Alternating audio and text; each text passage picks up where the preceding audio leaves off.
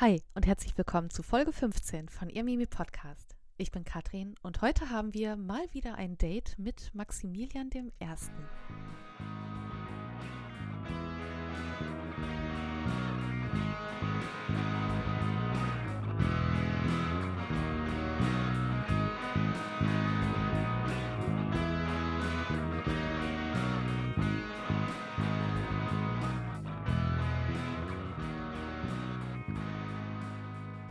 Ja, hallo ihr Lieben. Ja, wie ihr vielleicht in Folge 14,5 mitbekommen habt, äh, ja, war ich krank, weswegen die letzte Folge ausfallen musste und auch der ja, Manuskript Mittwoch, den ich auf Instagram mache, vielleicht kennen den ein paar von euch, der musste auch ausfallen. Insgesamt war ich auch auf Instagram nicht aktiv, aber gut, ähm, so eine kleine Social-Media-Pause macht natürlich nichts. Vor allem, wenn man krank ist, dann ist das halt so. Aber jetzt bin ich wieder da und ja, vor meiner ja, Abwesenheit ist doch ein bisschen was passiert. Bevor ich krank geworden bin, hatte ich nämlich am 10.3. im Rahmen des offenen Club-Calls von Déjà-vu Geschichte von Ralf Grabuschnik die Möglichkeit, einen kleinen ja, Workshop zu mittelalterlichen Handschriften zu machen. Das war echt eine nette Runde. Ich glaube, wir waren so ungefähr 20 Leute und ja, da habe ich erstmal ein bisschen ja, theoretisch erzählt, wo findet man eigentlich Handschriften im Internet, also die Digitalisate und wie geht man an die Texte heran und wie kann man die lesen und am Ende gab es auch ein paar praktische Übungen. Und ich muss sagen, das hat nicht nur mir sehr viel Spaß gemacht, sondern anscheinend auch den Teilnehmenden. Also ich habe ähm, währenddessen und auch danach noch ganz, ganz tolles Feedback bekommen, was mich total motiviert hat und auch total freut. Und vor allem war das eben eine Top-Grundlage für den, ja, den angekündigten äh, Handschriftenkurs, den ich dieses Jahr planen und umsetzen möchte. Über diesen habe ich jetzt auch schon öfters hier gesprochen. Also ich will euch hiermit ein bisschen ein Update geben und auf dem Laufenden halten. Also ich arbeite weiter dran und hatte sogar schon die Möglichkeit, das ein bisschen anzutesten. Für die Folge heute sind wir auf jeden Fall noch in der frühen Neuzeit unterwegs im Rahmen meines kleinen Specials.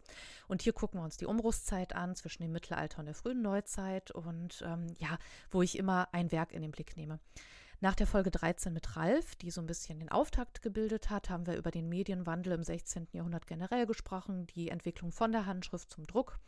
In der Folge 14 habe ich mir dann das Ambraser Heldenbuch angeguckt. Ähm, ja, eine Handschrift, eine wunderschöne Handschrift, die von Maximilian I. in Auftrag gegeben wurde.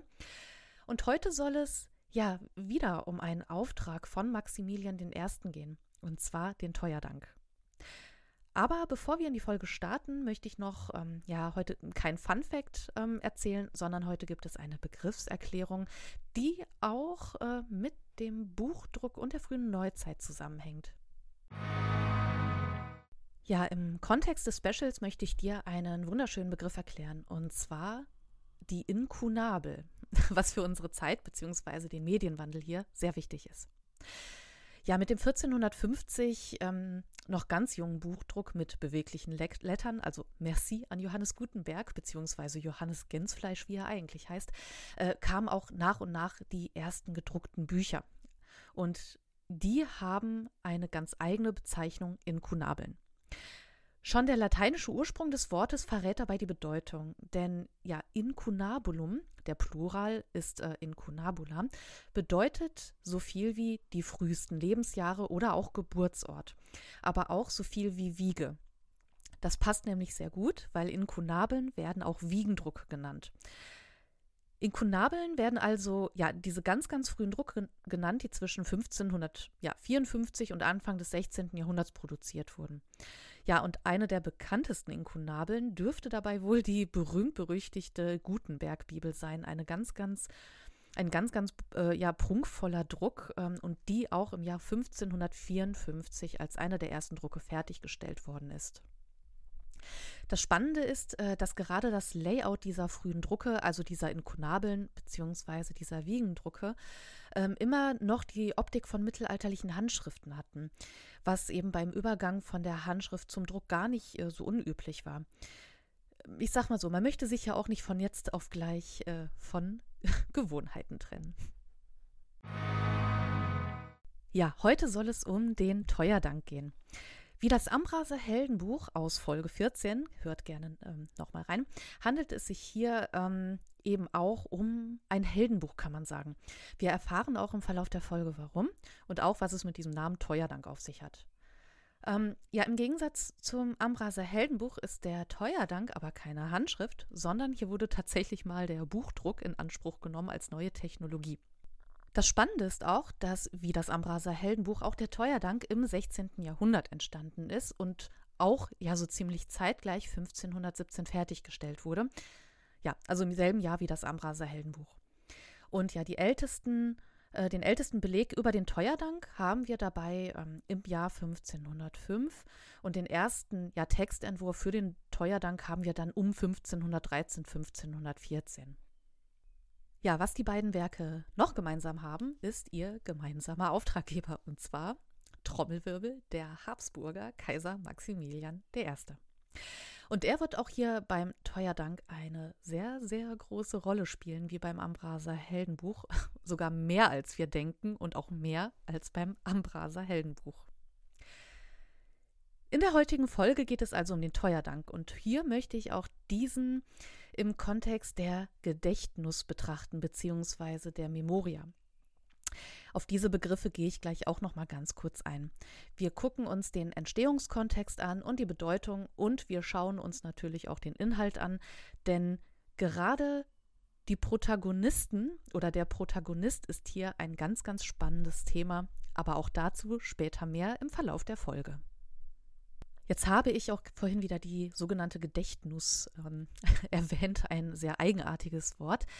Ähm, die Gedächtnis, die hat nämlich auch beim Ambraser Helden, Heldenbuch eine sehr, sehr große Rolle gespielt, genauso wie die Memoria von Kaiser Maximilian. Ja, da ich äh, den Begriff der Gedächtnis und der Memoria bereits in Folge 14 relativ umfassend erklärt habe, möchte ich mich jetzt gar nicht hier so furchtbar viel wiederholen. Aber damit wir das auch für die Folge ganz kurz umreißen, mit der sogenannten Gedächtnis, also ja dem Gedächtnis, das ist ein frühneuhochdeutsches Wort, deswegen klingt das auch ein bisschen komisch, ähm, hat äh, Maximilian ähm, ja sehr viel zu tun gehabt, beziehungsweise war dieser sehr, sehr, sehr zugewandt. Das bedeutet im Endeffekt einfach nur, dass Maximilian sehr daran gelegen war, im Gedächtnis der Nachwelt zu bleiben, also durch seine Taten und äh, durch Dinge, die er erschaffen hat, eben wie das Ambraser Heldenbuch. Ja, und was genau dieser Drang, im Gedächtnis der Nachwelt zu bleiben, mit dem Teuerdank zu tun hat, das erfahren wir jetzt vor allem Dingen auch im Entstehungskontext von dem Druck. Ja, Gute Frage, nächste Frage. Warum ist der Teuerdank entstanden? Er sollte natürlich mit Maximilian dem Ersten in Verbindung gebracht werden. Aber auch sollte das Werk mh, mm, ja ein belehrendes Werk sein, das als Vorbild für andere Herrscher ja fungieren sollte. Und der Inhalt wird es uns auch gleich noch verraten. Hier für den Background auch nochmal wichtig und ja, wie in Folge 14 auch schon festgestellt, ist ein auffälliges ähm, Charaktermerkmal von Maximilian, dass er wirklich in alle Lebensbereiche dieses höfische, ritterliche Ideal eben integrieren wollte. Ja, das Rittertum hatte für Maximilian, wie gesagt, einen sehr, sehr, sehr hohen Stellenwert, aber wir befinden uns in einer Zeit, wo dieses mittelalterliche Rittertum auch einfach nicht mehr so präsent war. Ja, auch die Bezeichnung von Maximilian als letzter Ritter impliziert eben auch das Ende dieses Rittertums, was aber de facto äh, doch noch irgendwie bis in die Neuzeit hinein weiterlebte, aber eben nicht mehr so wie im Mittelalter. Einfach nochmal für euch, für den Hinterkopf. Dass auch der Teuerdank für Maximilian eine große Rolle gespielt hat, zeigt auch der Umstand, ähm, dass Maximilian sogar selbst an dem Teil mitgeschrieben hat. Äh, das belegt vor allen Dingen auch, also dieser Einsatz von Maximilian selbst, dass er eben auch sehr, sehr, sehr darum bemüht war, im Gedächtnis seiner Nachkommen als ja vor allem ritterlicher Held bewahrt zu werden. Also dieser Aspekt der Gedächtnis bzw. der Memoria, der hier wieder auftritt. Und man sieht einfach, dass er selber auch noch einfach an diesem Prozess kreativ beteiligt sein wollte. Ja, und zu der Entstehung beziehungsweise zum Sinn und Zweck des Teuerdanks habe ich ja vorhin kurz erwähnt, dass das auch, ähm, dass er auch vor allen Dingen eine Vorbildfunktion erfüllen soll. Und das wissen wir aus dem Widmungsbrief, der dem Teuerdank, also der Geschichte selbst, voransteht. Widmungsbriefe waren auch gar nicht so unüblich zu der Zeit.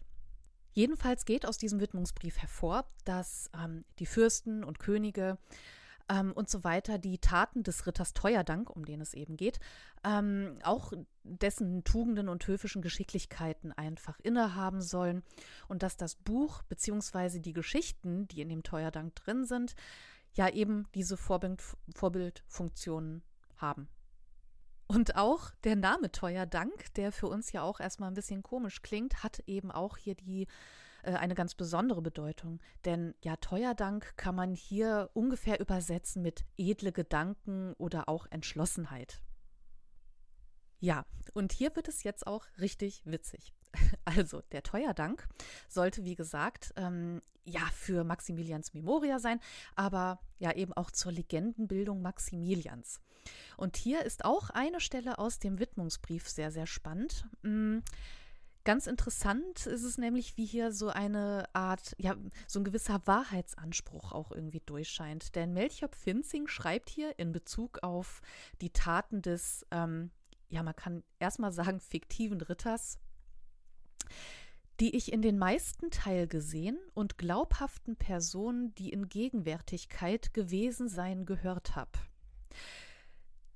Ja, also Melchior Pfinzing sagt hier, er hat die meisten Taten von dem Ritter, also von dem in Anführungsstrichen fiktiven Ritter Teuerdank selbst gesehen und auch ähm, von ja glaubhaften Personen weitergesagt bekommen.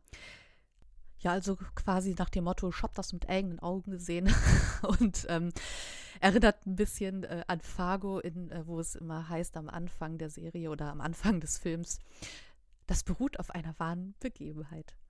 Naja, jedenfalls wird hier der Aspekt, äh, ja, dieses ähm, des Augenzeugen hervorgehoben und unterstreicht, soll irgendwie diesen Wahrheitsgehalt unterstreichen. Jetzt geht Historikern wahrscheinlich der Puls bei so einer ja, Quelle, aber hier wird, wie gesagt, äh, quasi gesagt, dass das, was in diesem Buch steht, auch wahr ist. Ja, und jetzt fragt man sich vielleicht, wie passt das denn zusammen? Wir reden hier von einem fiktiven Ritter Teuerdank und im Widmungsbrief steht irgendwas von einer wahren Geschichte oder dass das alles wahr sein soll. Ja, und jetzt kommt der Witz an der ganzen Geschichte. Denn der Teuerdank, der Ritter Teuerdank, um den es geht, soll eigentlich Maximilian der Erste sein und beschreibt seine ja, Taten aus seinem Leben äh, mehr oder weniger. Naja, und dadurch, dass hier quasi Maximilians Taten und Lebensstationen beschrieben werden und dass das Buch eben auch eine Vorbildfunktion haben soll, bedeutet das im Umkehrschluss ja eigentlich auch, dass Maximilian als Vorbild für andere Herrscher fungieren soll, mit seinen Tugenden und so weiter. Ja, wie wir in Folge 14 bereits festgestellt haben, hat Maximilian jetzt aber auch nicht allzu viel gemeistert bis auf seine Heiratspolitik, ähm, zumindest auch nicht was Kriege und so weiter angeht. Aber naja. Wie gesagt, behandelt der Teuerdank echte Stationen ähm, aus Maximilians Leben. Und zwar äh, geht es jetzt im Teuerdank um die Brautfahrt von dem Ritter Teuerdank zu Fräulein Ehrenreich das, also jetzt im echten Leben, beschreibt das einfach die Brautfahrt, die Maximilian zu seiner ja echten Braut Maria von Burgund im Jahre 1478 äh, 78 hat. Und im Teuerdank wird genau dieses Ereignis eben ja sehr interessant aufbereitet. Denn während dieser Brautfahrt passieren ganz, ganz viele äh, komische Sachen und am Ende geht es darum, dass Maximilian bzw. der Teuerdank bei diesem Vorhaben ja ständig gestört wird. Und zwar wird er die ganze Zeit aufgehalten von drei Figuren namens Fürwittig, Unfallo und Neidelhart. Die halten den Teuerdank, wie gesagt, ständig von seinem Vorhaben ab, bringen in, ihn in Gefahr und wollen ebenso diese Brautfahrt verhindern. Diese drei ja, Gegner, sage ich jetzt mal, die sind in jeweils drei Episoden angelegt, also pro Gegner eine Episode. Das klingt jetzt so ein bisschen nach ähm, ja, Spiel, beziehungsweise nach so ähm, nach einem Game. Ähm, oder auch so ein bisschen wie Charles Dickens irgendwie mit seiner Weihnachtsgeschichte. Hm, sucht es euch aus. Naja, so oder so sind die Namen dieser drei Gegner erstmal ein bisschen ja komisch und auffällig. Äh, dabei hat das alles auch irgendwie einen Sinn. Denn für Wittig bedeutet so viel wie Übermut. Unfallo bedeutet so viel wie ja, Unfall im Sinne von anderen absichtlich eine Falle stellen, beabsichtigte Unfälle wie zum Beispiel so eine zerstörte Treppe. Und Neidelhart steht hier für, ja, das Wort steht schon drin, Neid bzw. Missgunst. Also eigentlich bilden die Gegner mh, mm, sinnbildlich das Gegenteil von den Tugenden, die der Ritter Teuerdank in sich trägt. Also Untugenden sind hier quasi der Gegner des edlen Ritters. Aber wie es natürlich sich gehört für einen ordentlichen Ritter, überwindet der Teuerdank alle drei. Und nicht nur das, die drei werden am Ende auch zum Tode verurteilt. Jedenfalls verlobt sich Teuerdank. Zur Hochzeit kommt es allerdings noch nicht, da der Teuerdank erstmal ins heilige Land muss, wo weitere Abenteuer auf ihn warten. In der Ausgabe von 1517 blieb dieses Kapitel, das ist das Kapitel 117, allerdings leer. Mm, drei leere Seiten befanden sich da noch irgendwie vor dem Schlusskapitel. Und in späteren Adaptionen sehen wir aber, dass sie mit diesem ja angekündigten Kreuzzug ins Heilige Land dann aber noch ähm, ergänzt wurden, äh, den Maximilian im echten Leben aber nie vollzogen hat. Ja, und dieser Inhalt soll euch einfach nur mal ein bisschen eine Orientierung sein, worum es da geht.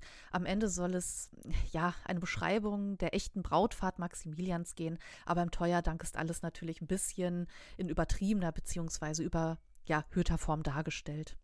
Ja, jetzt zeichnet sich der Teuerdank nicht nur durch den Inhalt aus, übrigens in Reimpaaren niedergeschrieben, sondern optisch ähm, zeichnet er sich aus durch ja 118 kolorierte Holzschnitte, also pro Kapitel quasi ein Holzschnitt. Dazu hat Maximilian, wie es sich gehört, die bedeutendsten Künstler dieser Zeit äh, sich angeschafft, und zwar Hans Schäufelein, Hans Burgmeier und Leonhard Beck. Alle drei haben an diesen Zeichnungen gearbeitet und am Ende wurden sie von Joost den Necker, ich weiß nicht, ob das richtig ausgesprochen ist, jedenfalls wurden die ähm, Bilder von ihm am Ende in Holz geschnitten, also Holzschnitte. Ja, und neben diesen wirklich sehr, sehr prunkvollen Holzschnitten, die sich aber auch auf über die ganze Seite dann ziehen, hat der Teuerdank auch eine richtig, richtig coole Schrift, die sogenannte Trommelwirbel Teuerdankfraktur. Tatsächlich eine eigene Schrift. Die Teuerdankfraktur, die zählt dabei als eine, ja, als die älteste Form der Frakturschrift, mm, also Fraktur im Sinne von eine gebrochene Schrift und wurde im Teuerdank und in Maximilians Gebetbuch tatsächlich auch erstmals verwendet. Das Geile an der Schrift ist, dass sie tatsächlich den Eindruck ja einer mh, mm, handgeschriebenen Schrift, also einer Handschrift erwecken sollte. Ja, und die Teuerdankfraktur wurde dabei entworfen von äh, Vinzenz Rockner und äh, deren Form eben auch ähm, ja auf Wunsch Maximilians tatsächlich auch eben eine Handschrift imitieren sollte. Also hier sehen wir auch wieder, dass Maximilian auch viel an Traditionen und an ja alten äh, Sachen gelegen war. Und hier haben wir genau das, was den Teuerdank so besonders macht und was ihn so ausmacht. Mm, also hier wird oder wurde die neue Technologie des Buchdrucks verwendet, aber das Teil war eben auch irgendwie auf alt gemacht. Also wir haben hier ähm, die neue Technologie verbunden mit Tradition, wenn man so will. Denn wie im Ambraser Heldenbuch haben wir hier an den Rändern auch Schnörkel, die von der Schrift ausgehend in den Rand übergehen. Die wurden jetzt aber nicht dazu gedruckt, sondern tatsächlich aufwendig handschriftlich mit der Feder ja hinzugefügt. Und an dieser Stelle möchte ich auch sehr, sehr gerne auf meine Folge 13 aufmerksam machen, denn da habe ich mit Ralf Grabuschnik äh, von Déjà-vu Geschichte darüber gequatscht, dass der Druck eben nicht sofort die Handschrift damals abgelöst hat. Und hier ist der Teuerdank, wie gesagt, ein super Beispiel dafür, ähm, ja, für dieses Nebeneinander dieser beiden Medien, dass eben auch viele handschriftliche Merkmale in den Druck eingeflossen sind. Also an sich kann man eigentlich schon sagen, dass der Teuerdank nach Gutenbergs Bibel vielleicht ja das schönste deutsche Buch ist. Ist aber auch mein persönliches Empfinden, muss ich sagen. Also gedruckte Buch. Und ähm, er ist auch das erste durchgehend illustrierte große deutsche Buch. Ja, und die Bedeutsamkeit lässt sich jetzt ähm, eben auch genau daran festmachen. Also wir haben hier viele Illustrationen, wir haben eine aufwendige Schrift. Ja, und so ein Buch wie der Teuerdank wäre jetzt tatsächlich nicht einfach von einem Drucker so produziert worden. Also hier sieht man, dass auf jeden Fall ein Kaiser wie Maximilian dahinter gestanden haben muss und eben den Anstoß dafür gegeben haben muss. Denn was das Finanzielle angeht, hätte wohl kein Drucker mal eben diese große, sehr buchkünstlerische Aufgabe mit eigenen Mitteln umsetzen können. Wie gesagt, bedarf es hier auch einfach ja monetären Mittel, wie ein Kaiser wie Maximilian sie gehabt haben musste.